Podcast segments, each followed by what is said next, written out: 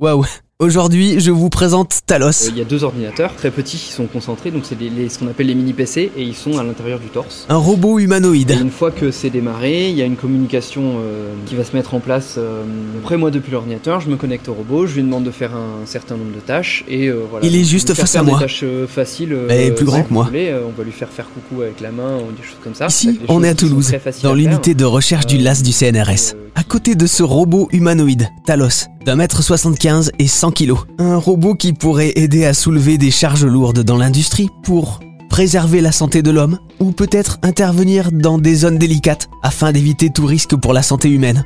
Et pourquoi pas au fil de son évolution, d'aider à améliorer le secteur de la santé, de la médecine. C'est ce qu'on appelle un cobo, un robot collaboratif. Pour nous parler de ces robots humanoïdes, voici Maximilien Navo et Virgile Bateau, ingénieurs et doctorants en robotique. Euh, suite à Fukushima, etc. Donc il y a eu euh, un appel de, de financement et donc là les, les robots humanoïdes ont été prototypés à ce moment-là. Des robots qui ont donc euh, servi à Fukushima. Euh, Qu'est-ce qu'ils pourraient faire d'autre, euh, les robots, pour aider l'homme? Et on pourrait euh, tout à fait euh, penser euh, par exemple à nettoyer des égouts, euh, surveiller des sites industriels. euh, Je dirais le gros, le grand intérêt du, du- d'un robot humanoïde, c'est euh, qu'il ressemble à un humain et qui peut donc se déplacer dans les endroits qui ont été pensés pour les humains ou qui ont été pensés pour les humains. Donc par exemple, lorsqu'un immeuble s'effondre, il reste des, zones accessibles euh, pour les, sauveteurs, mais ces zones sont extrêmement dangereuses. Un robot humanoïde pourrait tout à fait se déplacer euh, dans, dans ces décombres sans mettre en danger la vie de sauveteurs et pour euh, rechercher euh, du coup d'éventuelles victimes. C'est pareil dans, dans une zone contaminée telle que Fukushima. Euh, en soi, la centrale nucléaire de Fukushima était encore accessible par les humains, c'était juste devenu trop dangereux pour les humains d'y aller. Et donc un robot humanoïde pouvait euh, se déplacer là où les humains étaient censés se déplacer et actionner les mécanismes que les humains étaient censés actionner.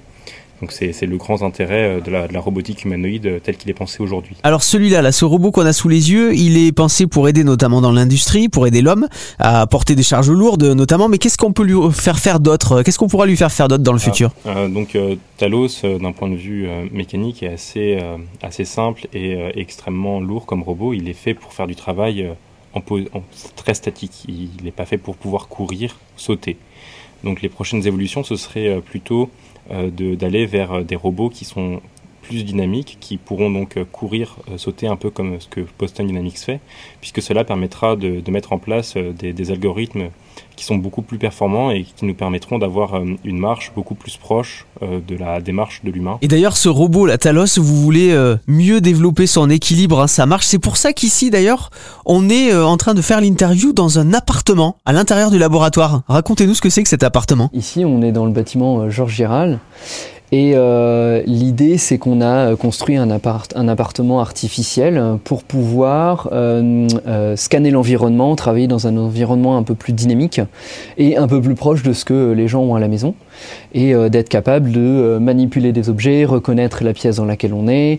Euh, c'est des problématiques qui sont pas complètement intuitives pour les robots euh, et qui sont euh, les spécialités des équipes euh, au sein du LAS. La robotique en elle-même, c'est une bonne nouvelle hein, pour la science, pour faire progresser euh, l'homme. Les découvertes qui sont trouvées euh, pour réussir à faire fonctionner un robot et faire marcher un, un robot humanoïde euh, rayonnent sur euh, l'ensemble de la robotique et permettront très certainement euh, d'aider l'humain euh, à avoir moins de pénibilité dans, dans ses tâches. Les robots humanoïdes ont donc encore beaucoup de progrès à faire et ne sont pas prêts de remplacer l'homme. Heureusement. RZN Radio.